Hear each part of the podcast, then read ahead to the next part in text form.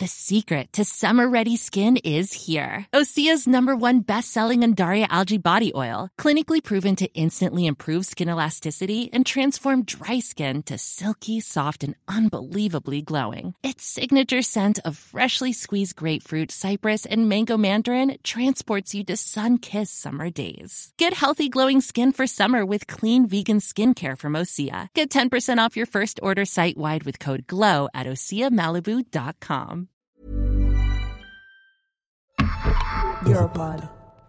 Die können diese Daten verkaufen und Profit daraus machen. Ich meine, natürlich auch mit Werbung, aber auch hauptsächlich wahrscheinlich mit den Daten. I don't want someone to tell me what I like. I don't want someone to show me so much ads that, that I would potentially like that would make me overconsume or overspend. Ich bin sozusagen ein Produkt im Sinne von meine Daten sind ein Produkt und dann noch dazu werde ich zum Käufer gemacht, wenn sie versuchen, mir bestimmte Produkte anzudrehen oder bestimmte Meinungen. In der letzten Episode haben wir schon umfassend die Bedeutung von Daten für Technologieunternehmen und Social Media behandelt.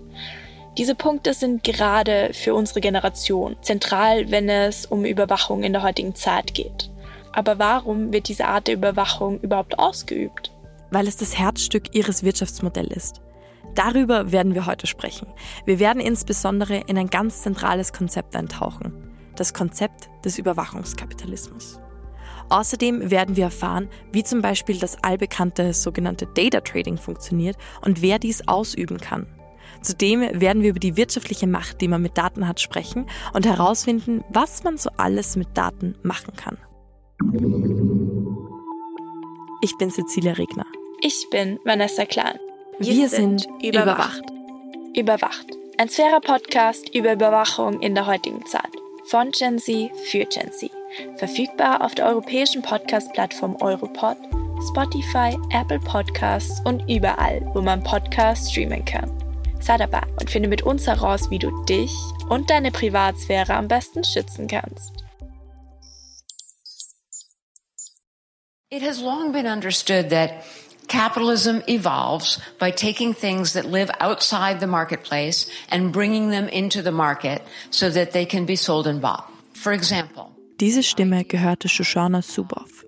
Sie ist ehemalige Harvard-Professorin und vor allem für einen Begriff sehr bekannt, den sie mit ihren Veröffentlichungen stark geprägt hat. Der Überwachungskapitalismus. Dieser Begriff beschreibt eine neue Marktform und nimmt dabei den bekannten Kapitalismus als Basis. Primär geht es hier also auch um Gewinnmaximierung und die sogenannte Akkumulation des Kapitals. Suboffs neue Marktform des Überwachungskapitalismus sieht diese Akkumulation auch als seine Grundlage. In ihrer Theorie sieht sie jedoch die Überwachung als neue wirtschaftliche Möglichkeit an. Mit ihr ist es möglich, Wissen über das Verhalten der Konsumenten und Konsumentinnen zu sammeln und dann zu Geld zu machen. Private menschliche Erfahrungen sowie Daten und anderes gesammeltes Wissen werden zum Beispiel dazu verwendet, zukünftiges Konsumverhalten zu beeinflussen, mehr Einnahmen und somit mehr Marktbeherrschung zu erlangen. Es geht also praktisch darum, dass man jede klitzekleine Information, die man über dich bekommen kann, kommerzialisieren und zu Geld machen möchte. Durch Überwachungskapitalismus wird es für große, reiche Unternehmen demnach noch einfacher, noch reicher und noch mächtiger zu werden. Als Beispiel dafür nennt Zuboff einen Deal zwischen Google und Microsoft aus dem Jahr 2016. Zwei Firmen, deren Wirtschaftsmodelle ganz speziell auf Daten basieren und die ja eigentlich Rivalen sind. Aber vor sechs Jahren haben sie öffentlich kundgetan, dass ihre Auseinandersetzungen nicht mehr vor Gerichten, sondern privat unter sich lösen werden. Wieso? Weil sie drohenden Regulierungen des Marktes entgehen wollten. Diese fehlenden Regulierungen des Marktes sind nämlich die, die den Unternehmer und Unternehmerinnen die Möglichkeit geben, frei zu entscheiden, wie und welche Daten sie sammeln und was sie dann damit machen. Laut Suboff ist der Überwachungskapitalismus schlicht ein Angriff auf die menschliche Autonomie. Dieses Streben nach immer mehr Gewinn, so wie es signifikant für den Kapitalismus ist, hat mit der Überwachung eine neue Ebene erreicht, die erhebliche Auswirkungen auf die Privatsphäre, deren Verwundbarkeit, aber auch auf die Kontrolle unserer Gesellschaft haben kann. Die Professorin fordert deshalb administrative, also vor allem gesetzliche Maßnahmen, die Konzerne in ihrem Wirtschaften einschränken. Demokratische Prinzipien sollen Menschen vor Datenmissbrauch schützen und außerdem das Wissen aus der privaten Hand nehmen. Nicht einzelne Unternehmen, die nach privaten ökonomischen Vorteilen streben, sondern die große Allgemeinheit, also auch du und ich, sollen an dem Wissen partizipieren dürfen. Suboff plädiert auch für mehr Bildung und Aufklärung, da sich Gesetze und Umstände erst dann ändern können, wenn sich die öffentliche Meinung auch geändert hat. Sie fordert die Zivilgesellschaft auf, Sand im Getriebe zu sein und sich dem Überwachungskapitalismus zu widersetzen. Vor allem pocht sie auf die Europäische Union, die mit ihren Gesetzen die dringendst nötigen Regulierungen voranbringen kann. Wir haben in den letzten Folgen ja schon über die DSGVO gesprochen. Auch weitere EU-Projekte werden derzeit diskutiert. Der Digital Service Act und der Digital Market Act zielen zum Beispiel genau darauf ab, einen sicheren digitalen Raum zu schaffen, in dem die Grundrechte der Nutzer und Nutzerinnen geschützt sind und gleiche Wettbewerbsbedingungen für Unternehmen herrschen. We want the digital transformation to power our economy and we want to find European solutions in the digital age. So let me start. Diese Projekte zeigen klar, dass die EU sich der Wichtigkeit dieses Themas schon bewusst ist. Aber dennoch hatten und haben die Projekte viele Lücken. Die Debatte geht also weiter. Und in Bezug auf Zuboffs Beobachtungen bleibt noch viel zu tun, sofern die EU in diese Richtung gehen möchte. So the bottom line, friends, is that our futures are being sold and bought in a new kind of behavioral marketplace. Ein Punkt, der bei Suboff auch ganz zentral ist, ist eine neue Form der sozialen Ungleichheit, die der Überwachungskapitalismus mit sich bringt. Die sogenannte Asymmetrie des Wissens und der Informationen. Was das ist, fragen wir Datenökonomin Aline Plankertz. Sie kennst du bestimmt noch aus der letzten Folge, wo sie uns schon über Begriffe wie Big Data aufgeklärt hat und uns Basics wie die Funktionsweise eines Algorithmus erklärt hat. Im Moment ist es so, dass also eine Plattform unglaublich viel mehr über mich weiß, als ich das vielleicht sogar möglicherweise bewusst artikulieren kann. Und dadurch so ist die Sorge, verliere ich möglicherweise sogar in gewisser Weise meine Handlungsfähigkeit, wenn eine Plattform mich manipulieren kann, im Zweifelsfall sogar ohne, dass ich es merke. Also so ein bisschen diese Idee, bekomme ich plötzlich um die Mittagszeit Schokoladennudges, weil die Plattform weiß, dass ich dann vielleicht irgendwie meinen Zuckertief habe. Wie sie demnach schon sagt, Informationsasymmetrie ist etwas Aktuelles, von der beinahe jeder und jede betroffen ist. Es ist aber so, dass nur wenige einzelne Personen Schubert würde sagen ÜberwachungskapitalistInnen, über immense Macht verfügen. Wieso? Weil sie Wissen und Daten sammeln, welche nicht transparent sind und für die Mehrheit aller Menschen nicht klar erkennbar und einsichtig sind. Das Ganze ist ein sozial unfaires System, da NutzerInnen somit auch unbewusst und auch gegen ihren Willen ausgebeutet werden können, aus dem einfachen Grund, dass es ihnen durch die Asymmetrie nicht möglich ist, Einblick zu bekommen oder Veränderungen zu erzielen. Das erinnert mich auch wieder daran, als Vanessa und ich zusammengesessen sind und diese Folge hier geplant haben. Uns ist damals erst so richtig bewusst geworden, wie wenig Gefühl wir eigentlich dafür haben, was mit unseren Daten alles möglich ist. Und um ehrlich zu sein, denke ich, dass es vielen anderen aus unserer Generation genauso geht. Man muss hier jetzt auch ganz bewusst betonen, das ist auch der Grund, wieso wir überhaupt diesen ganzen Podcast machen. Überwachung ist so ein präsentes Thema in unserer heutigen Gesellschaft, aber wir hatten beide das Gefühl, dass es generell in der breiten Masse wenig Bewusstsein für die Thematik gibt. Obwohl, wenn man sich näher damit beschäftigt, klar ist, dass sie in den letzten Jahren immer mehr an Bedeutung gewonnen hat und wahrscheinlich auch in Zukunft in den verschiedensten Bereichen immer wichtiger werden wird. Um zurückzukommen zum Thema Wirtschaft. Für heute haben wir uns primär die Frage gestellt, was man wirtschaftlich alles mit unseren Daten anfangen kann. Dafür brauchen wir wie immer zuerst einmal das nötige Grundwissen. Vielleicht hast du auch schon einmal von dem Begriff Data Trading gehört. Der ist in der heutigen Folge sehr, sehr zentral. Was genau er bedeutet und was das Ziel davon ist, hat uns Aline Blankherz im Interview erklärt. Mit Data Trading werden ziemlich umfangreiche Profile über Menschen gesammelt. Also das heißt, aus verschiedenen Quellen können verschiedene Parteien wiederum andere Quellen eben dafür bezahlen, dass sie ihr Profil angereichert bekommen. Dann gibt es ja klassischerweise Cookies, mit denen Daten gesammelt werden. Diese Daten gehen dann beispielsweise eben oft an, an Werbenetzwerke. Also wenn ich dann auf eine andere Seite gehe, und dort Werbung ausgespielt wird, dann wurde vorher sozusagen wurden meine personenbezogenen Merkmale, nicht mein Name und auch nicht mein Geburtsdatum, aber beispielsweise eben was mich interessiert, vielleicht auch wie hoch meine Kaufkraft ist, wird sozusagen in, in einen Marktplatz rausgesendet, um zu gucken, wer am meisten bereit ist, dafür zu zahlen, mir ein, eine bestimmte Werbung zu zeigen. Data Trading ist von großer Bedeutung, wenn es um die wirtschaftlichen Aspekte der Überwachung geht. Es zu betreiben ist also legal und sogar sehr gängig in der Tech-Branche. Für diesen Job gibt es sogar einen Fachbegriff. Es gibt dann eben auch sogenannte Data Brokers. Die sammeln eben Daten aus verschiedenen Quellen, also sei es beispielsweise von der Versicherung, vom Postanbieter, von Browser-Trackers und fassen die dann zusammen in ein Modell.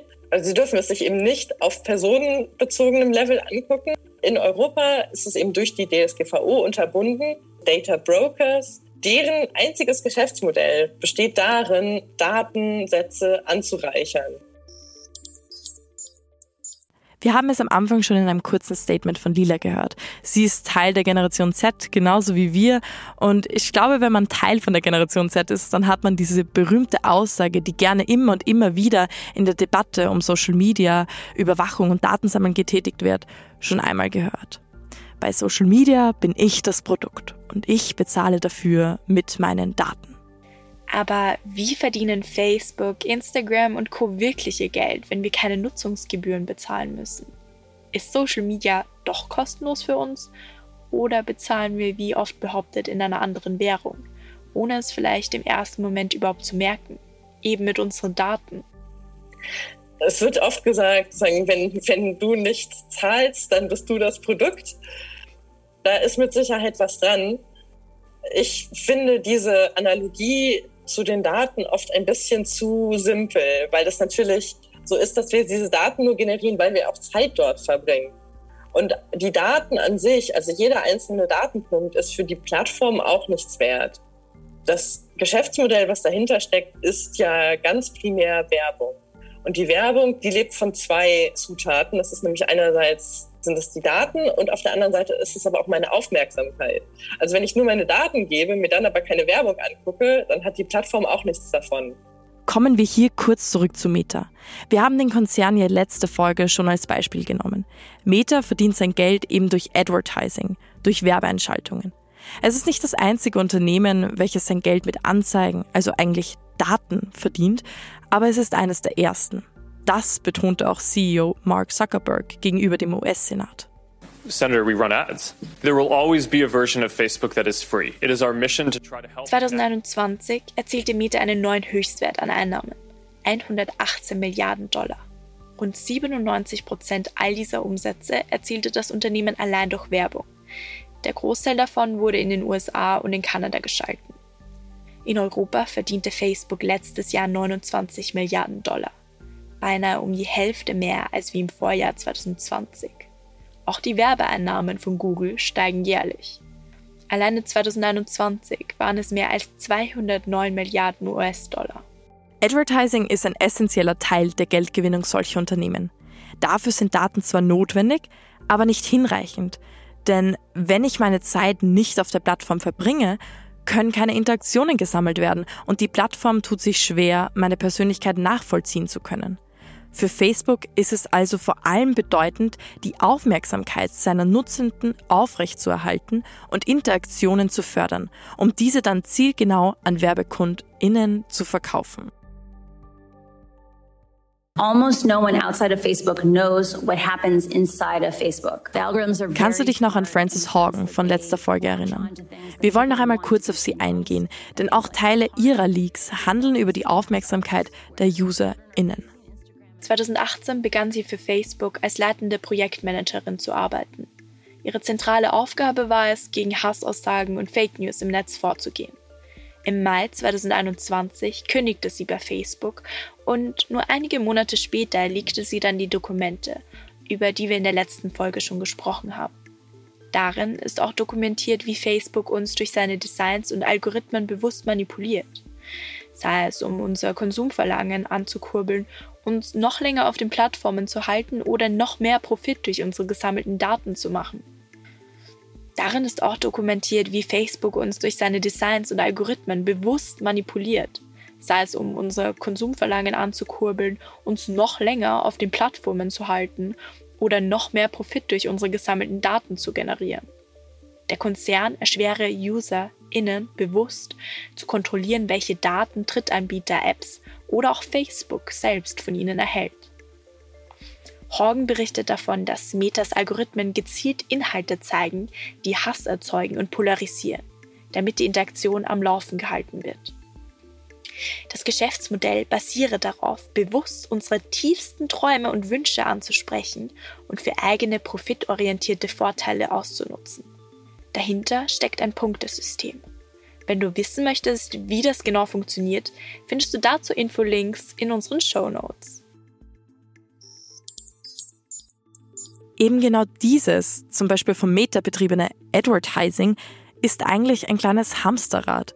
Nehmen wir uns kurz ein alltagstaugliches Beispiel her, um es zu veranschaulichen. Angenommen, Vanessa und ich hätten einen neuen Energy Drink erfunden. Um diesen jetzt gut zu vermarkten, wollen wir online Werbung schalten. Wir zahlen also dafür, dass dir ein Beitrag von unserer Energy Drink Marke auf deiner Explore Page angezeigt wird. Nun haben wir vielleicht das Problem, dass du gar keine Energy Drinks trinkst. Durch Daten, die über dich gesammelt wurden, können wir feststellen, ob du zum Beispiel schon einmal online nach Energy Drinks gesucht hast, ob du vielleicht öfter in einem Getränkeladen bist oder ob du dich selbst in einer digitalen Bubble befindest, in der Energy Drinks gerade der letzte Schrei sind. Kommst du auf Basis der Daten, die über dich gesammelt wurden, erst überhaupt nicht in Frage, dass du einen Energy Drink kaufen wirst, wird dich unsere Werbung wohl kaum erreichen. Besteht hingegen die erhöhte Wahrscheinlichkeit, dass du von unserem Produkt überzeugt bist, wird dir dieses eher als Werbung angezeigt werden. Natürlich müssen nicht wir die ganzen Daten auswerten. Das macht alles das Unternehmen, also eben zum Beispiel Facebook. Wir schicken ihnen nur unsere Werbung, die sie für uns dann in den Feed unserer KundInnen-Zielgruppe mischen sollen. Das Ziel? Wir bekommen dich vielleicht als neue Kundin oder neuen Kunden. Du hast einen neuen coolen Energy Drink gefunden und Facebook hat Geld gemacht. So funktioniert die Werbebranche. So verallgemeinern, dass man mit den Daten alleine zahlt, möchte Frau Blank jetzt nicht, wie wir vorher schon gehört haben. Aber wie nimmt Generation Z die Tatsache wahr, dass sie trotz ihres jungen Alters wohl täglich Social Media mit persönlichen Daten und Präferenzen füttern? Ich fühle mich tatsächlich im Alltag eigentlich nie überwacht, aber es liegt auch nur daran, da ich mich nicht sonderlich mit diesem Thema auseinandersetze, weil mir das auch recht egal ist, ob ich überwacht werde oder nicht, da ich nichts zu verstecken habe. Ja, ich kenne mich da nicht so gut aus. das haben wir oft gehört, als wir mit jungen Menschen gesprochen haben. Meine Daten sind nicht wichtig. Ich bin nicht berühmt, ich habe nichts zu verbergen, deswegen ist es mir auch egal, was mit meinen Daten geschieht. Aber was kann man wirklich mit unseren Daten machen? Und sind sie wirklich so unwichtig, wie viele denken? Dazu haben wir unsere ExpertInnen Aline Blankherz und Georg Markus Kanz, den wir ebenfalls bereits aus den letzten Episoden kennen, gefragt. Da ist das Problem, dass wir zum Moment, wo Daten gesammelt werden, noch nicht wissen, wofür diese Daten überhaupt verwendet werden. Und das war sozusagen die Grundidee hinter diesen Cookie-Hinweisen, zu sagen, stimmst du zu, dass deine Daten auch für was anderes verwendet werden. Das Fatale ist, dass sich da in den letzten Jahren die großen Firmen nicht dran gehalten haben, dass über uns Profile entstanden sind und wir aktiv uns dagegen wehren müssen. Das heißt, jeder von uns muss aktiv aufpassen, welchen digitalen Schatten er hinterlässt. Die europäischen Institutionen achten auch auf die Nutzungsbedingungen großer Plattformen wie Facebook, also auf das, dem du als Nutzer oder Nutzerin beim ersten Mal einloggen in zum Beispiel deine Facebook-Seite zustimmst. Im Jahr 2019 begrüßte die Europäische Kommission Verbesserungen dieser Bedingungen. Es stimmt, dass in dieser Thematik Fortschritte gemacht wurden. Jedoch muss man ehrlicherweise auch sagen, dass das Problem noch nicht vollständig gelöst wurde. Denn Daten können zudem immer noch gestohlen und gehackt werden. Wer weiß, wer in 20 Jahren die Macht ergreift. Äh, das ist, glaube ich, der deutlichste Fall. Also wir sind, glaube ich, alle in liberalen Demokratien geboren und aufgewachsen. Da nimmt man es oft als selbstverständlich wahr dass natürlich nichts mit den Daten über einen gemacht wird und man nicht diskriminiert wird. Gleichzeitig erleben ja also auch schon heute viele Menschen auf dieser Welt, dass beispielsweise äh, Informationen über ihre sexuelle Orientierung oder einfach über ihre politischen Ansichten gegen sie verwendet werden. Das geht nur, weil diese Daten tatsächlich ziemlich umfassend gesammelt werden.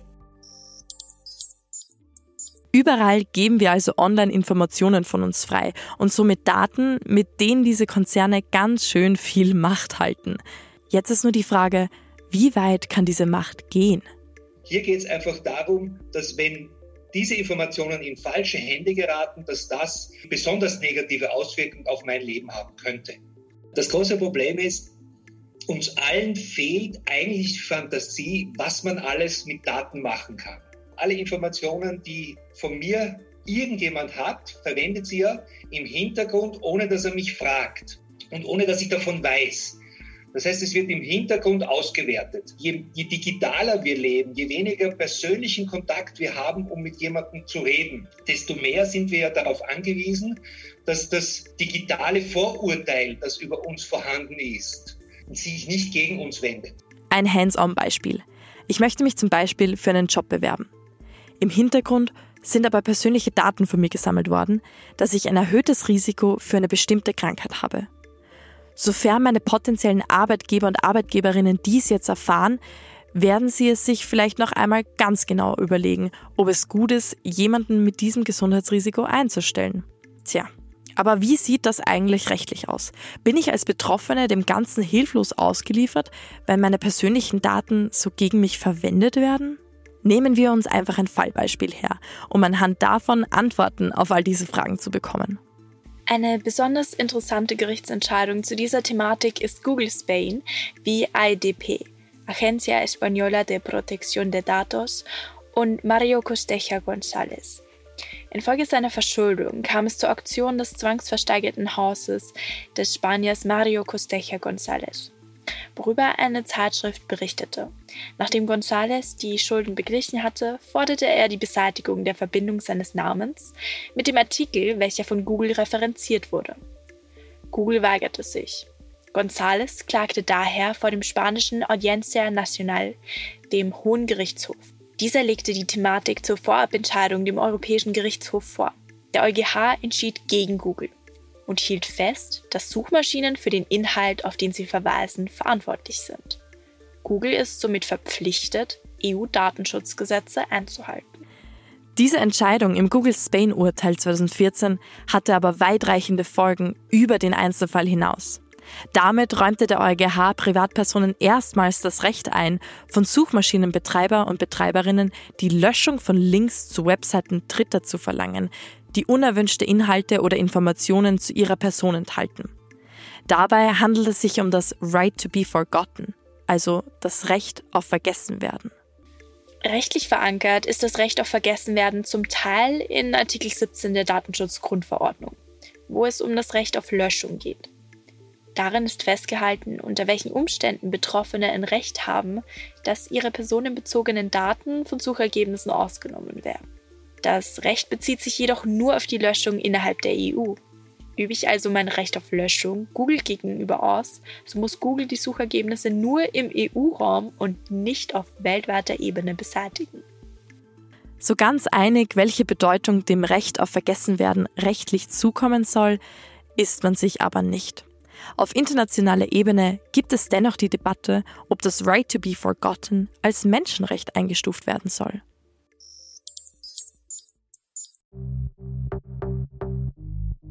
Okay, Daten sind also ein wertvolles Gut, auch in der Wirtschaft. Klar ist, sie können gegen uns verwendet werden.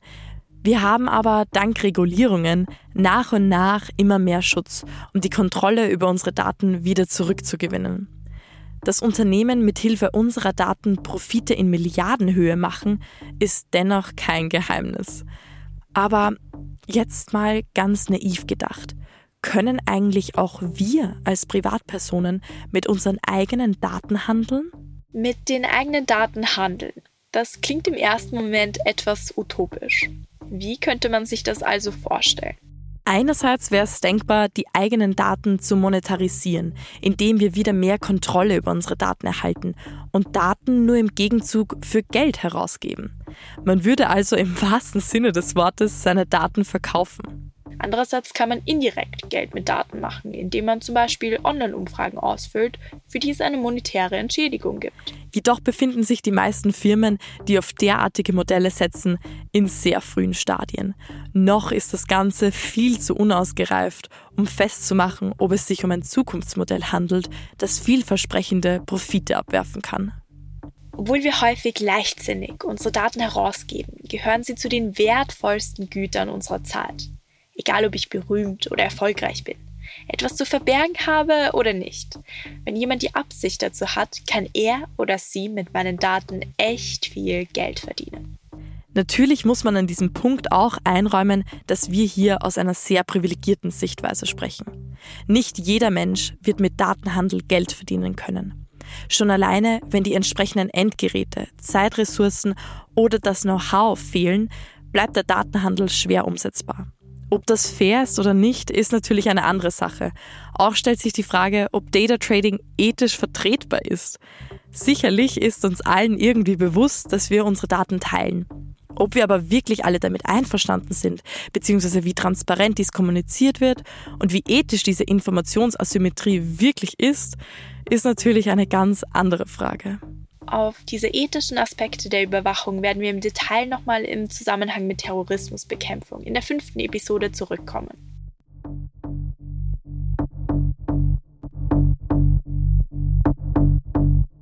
Nicht nur die Wirtschaft hat eben viele Berührungspunkte mit der Thematik Überwachung, wie wir gerade gehört haben. Ein sehr wichtiges Thema ist natürlich auch, wie in so vielen Bereichen unseres gesellschaftlichen Zusammenlebens, die Politik. Darüber wollen wir in der nächsten Folge sprechen. Wir werden uns verschiedene Länder, politische Systeme und deren Überwachung genauer anschauen. Gemeinsam mit ExpertInnen widmen wir uns vielen verschiedenen Fragen. Alles natürlich rund um die Politik. Zum Beispiel fragen wir uns, können Politiker und Politikerinnen die Überwachung zu ihrem Gunsten verwenden? Und wenn ja, wie? Und was hat es überhaupt mit dem Überwachungsstaat China auf sich? Und wie weit ist staatliche Überwachung in der aktuellen Zeit eigentlich schon in der EU vorangeschritten? Auch wollen wir uns wieder ganz genau anschauen, was mit unseren Daten passieren kann. Wir stellen uns ganz zentral die Frage, sind meine Daten eigentlich auch für die Politik interessant? Wie kann man sie politisch verwenden? Und wo passiert so etwas? Bis zum nächsten Mal, wenn es wieder heißt, wir, wir sind, sind überwacht. Überwacht.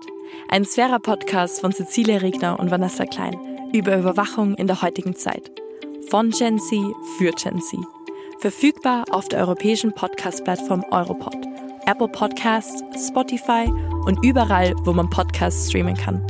Sei dabei und finde mit uns heraus, wie du dich und deine Privatsphäre am besten schützen kannst.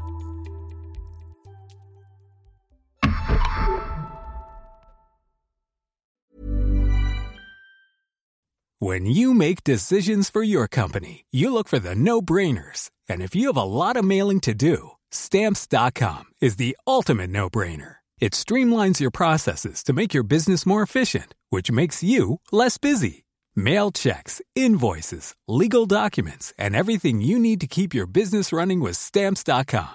Seamlessly connect with every major marketplace and shopping cart Schedule package pickups and see your cheapest and fastest shipping options from different carriers with rates up to 89% off USPS and UPS rates. And with the Stamps.com mobile app, you can take care of mailing and shipping wherever you are. Make the same no-brainer decision as over 1 million other businesses with Stamps.com. Sign up with code PROGRAM for a four-week trial, plus free postage and a free digital scale. No long-term commitments or contracts.